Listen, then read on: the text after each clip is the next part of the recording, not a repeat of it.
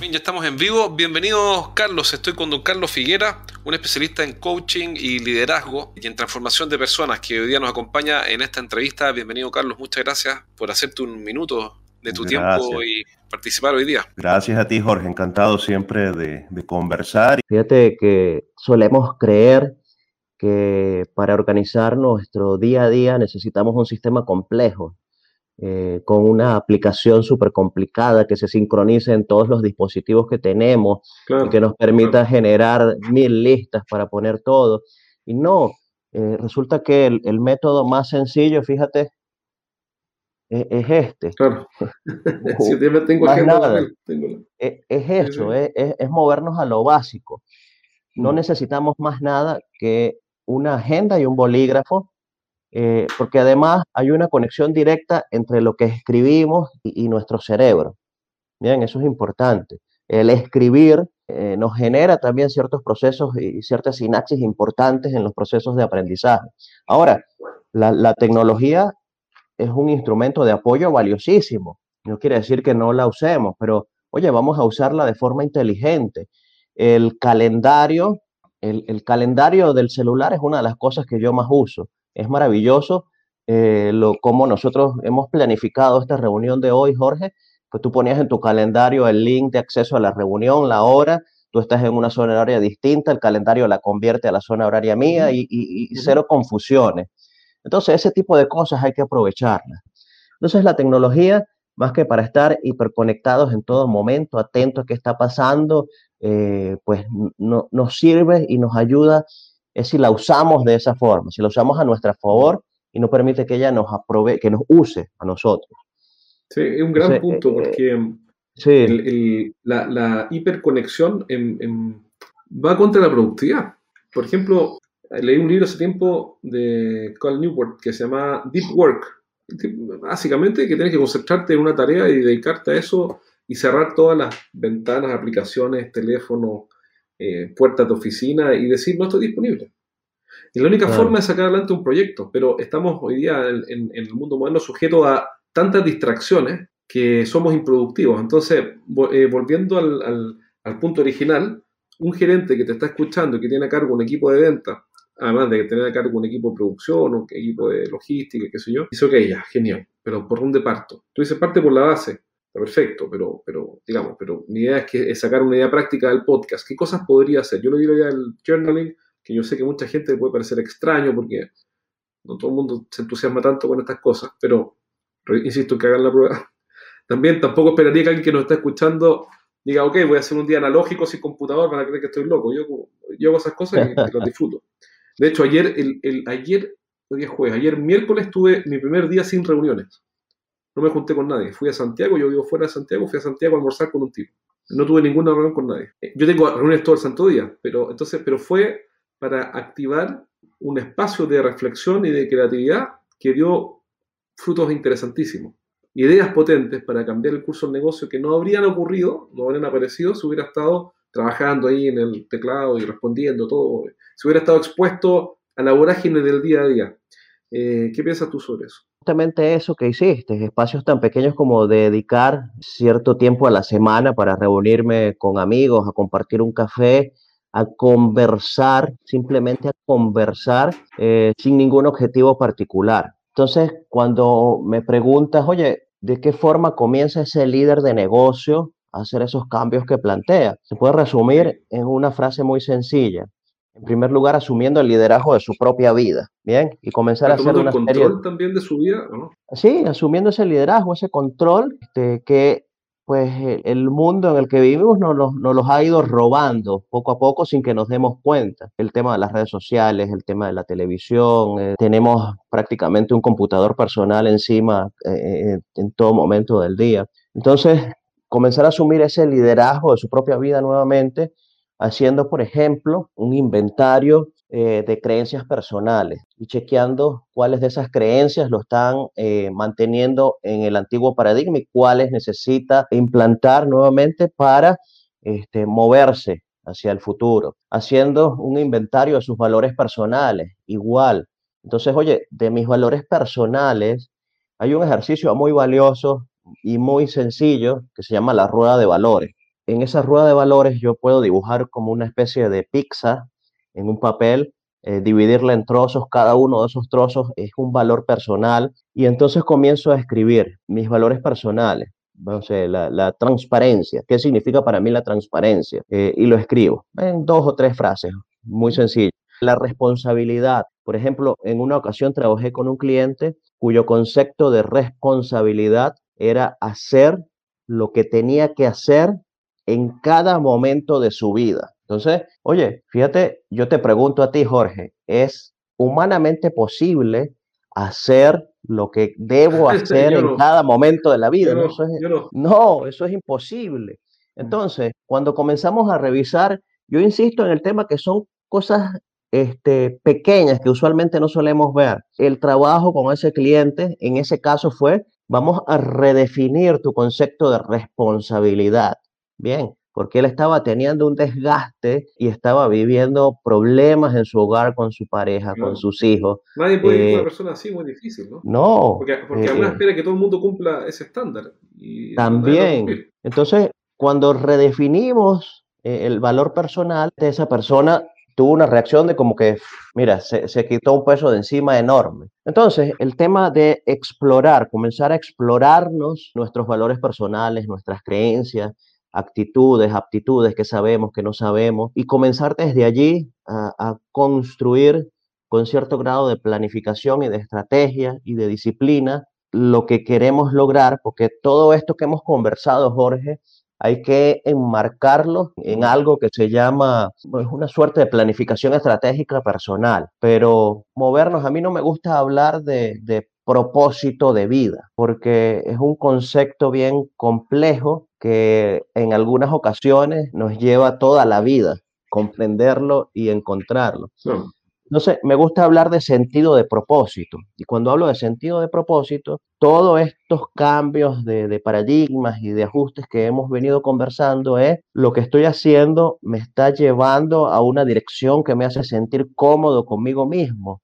Me gusta la dirección en la que me estoy moviendo. Entonces me gusta hablar de sentido de propósito más de, que, de propósito per se. Esa dirección en la que me estoy moviendo en algún momento me genera eh, cierta inquietud, cierto malestar, eh, cierta inconformidad personal, pues lo cambio.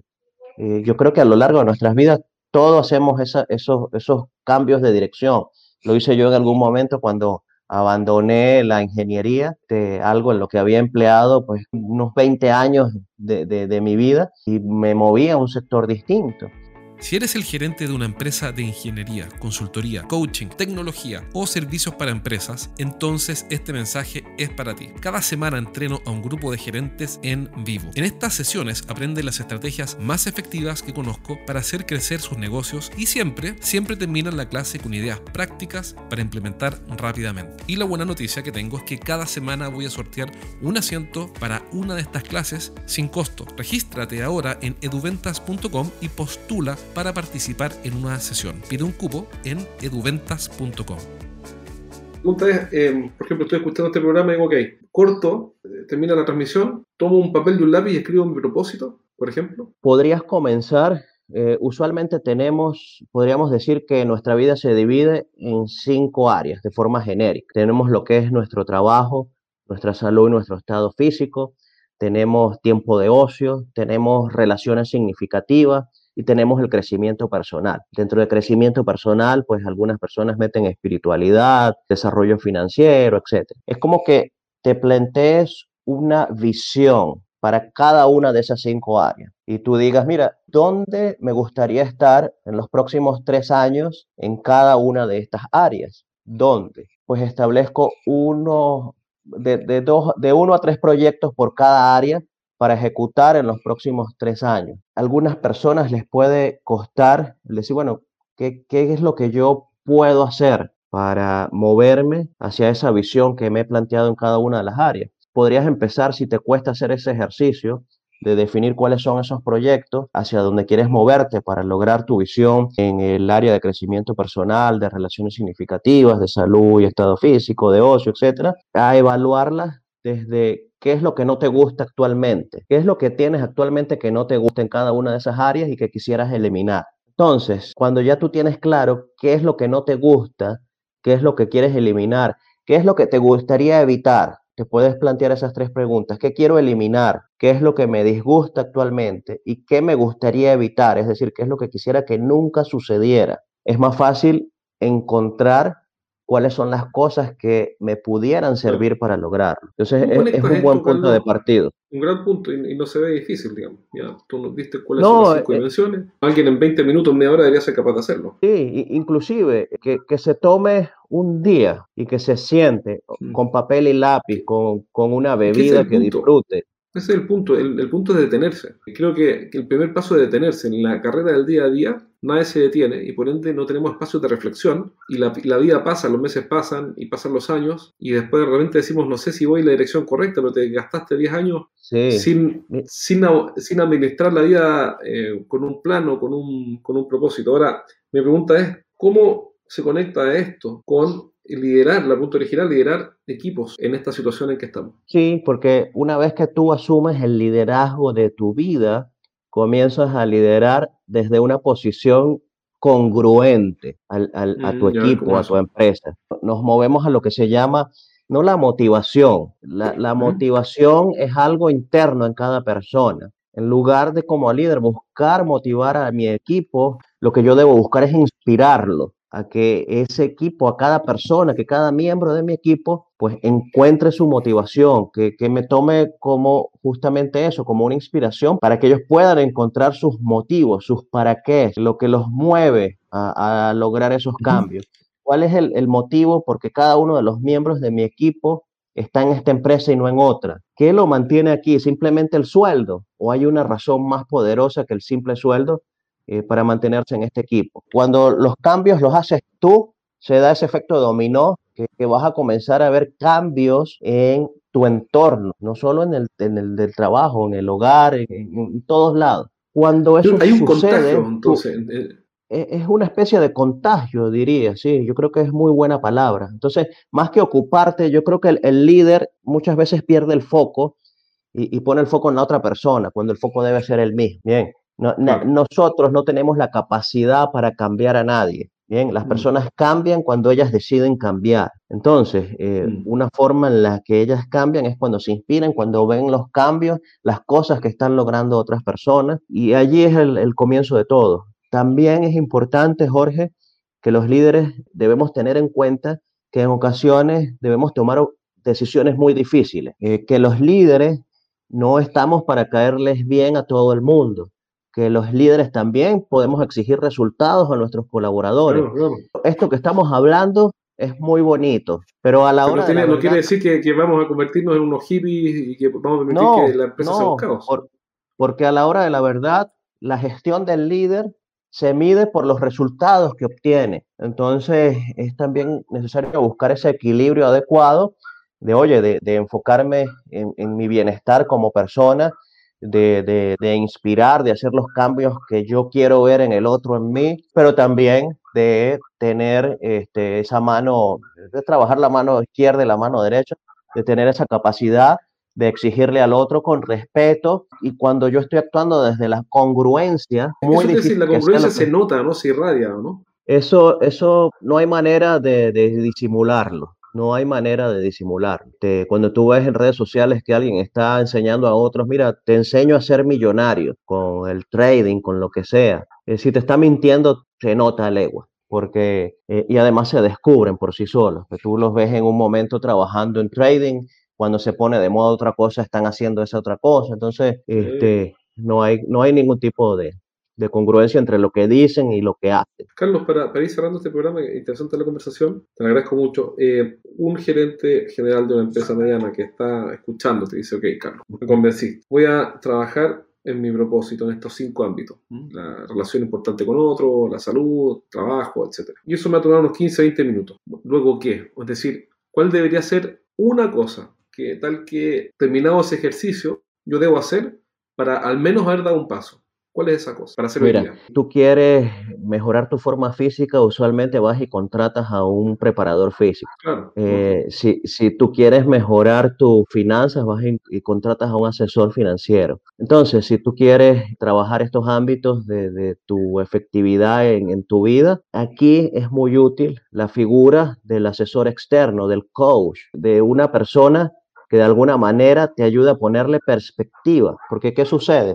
Usualmente cuando nosotros estamos inmersos en una situación, eh, hay cosas que no vemos. Necesitamos alguien que venga con una mirada fresca y lo vea de afuera y, que nos lleve de, de ver esa fotografía de la situación que estamos viviendo en una foto tamaño estándar a que nos las convierta en una fotografía panorámica. Y entonces con, ese mayor, con esa mayor comprensión, con ese mayor entendimiento, perdón, de lo que nos está sucediendo, poder tomar mejores decisiones, poder intervenir de mejor forma en la situación. Me calza perfecto. Esa, esa sola cosa busca ayuda externa para comenzar esos cambios. No, que yo me acabo de contratar un coach para partir del mes de marzo, porque me doy cuenta que tengo, estoy en mi zona cómoda, tengo algunos desafíos y me cuesta administrar, eh, bueno, un montón de cosas, ¿no? Que creencias autolimitantes, estoy consciente de que necesito ayuda y yo creo que todo el mundo necesita ayuda. No digo, no, digo terapia clínica, sino que me refiero a alguien que esté afuera, ojalá que esté bien capacitado, tenga, sea una persona que, que, experta, pero, pero que tiene ya, por, por no ser tú, ya tiene la gracia de tener eh, distancia psíquica, claridad mental para poder mostrarte cosas que tú no estás viendo porque estás metido en el, en el problema, sobre todo hoy día. Todos necesitamos un coach. ¿Dónde te pueden contactar y cómo te ubican? En Instagram estoy como contexto efectivo o pueden visitar el sitio web contextoefectivo.com y ahí están todos los datos. Perfecto, entonces contextoefectivo.com y ahí puedes contactar a Carlos Figuera si es que quieres. Además, no sé, tú haces, das ayuda, das el, servicio de coaching para personas o solo para empresas, ¿cómo lo haces ahí? Hago sesiones individuales para personas, también cada cierto tiempo saco un plan de, de mentoría grupal donde trabajamos todos estos temas, pero quizás para el mes de abril eh, abrir otro grupo. Ahorita justamente estamos trabajando con uno de los grupos que comenzó en el mes de diciembre. Y hacemos un trabajo de unos cuatro meses para revisar todo esto. Fantástico, muchas gracias. Ya entonces ya saben dónde ubicar a Carlos Figuera. Eh, nuevamente agradecido, súper buena entrevista. Eh, ¿tu, correo, ¿Tu correo electrónico? crfigueraj.gmail.com crfigueraj.gmail.com o más fácil aún, contextoefectivo.gmail.com. Contextoefectivo.gmail.com. Muchísimas gracias por acompañarnos, eh, Carlos, hoy día. Muy interesante conversación. Yo me quedo con eh, algo importante para ir cerrando, que es eh, detenerte a reflexionar. Si estás liderando un equipo comercial, con todo el estrés que eso implica, detente a pensar, a reflexionar, haz journaling, que yo ando predicando sobre journaling como, como un profeta en el desierto, nadie me pesca como decimos en Chile, con el journaling. Pero haz journaling, date espacio de reflexión y de calma y retoma el control de, tu día a día, eso te ayudará a liderar mejor a tu equipo. Un recurso adicional, hay un libro de Jeff Bezos que se llama Crea y Divaga, Crea y Divaga, mm, de Jeff Bezos. Interesantísimo. ¿Qué nota le pones del 1 al 7? Ah, yo le pondría unos 6 puntos. Es muy buen libro. Excelente. Buen dato. Lo anoté aquí. Lo voy a anotar para, para leerlo algún día y poder comentarlo. Muchas gracias, Carlos. Encantado, Jorge. Muchísimas gracias por, por el espacio.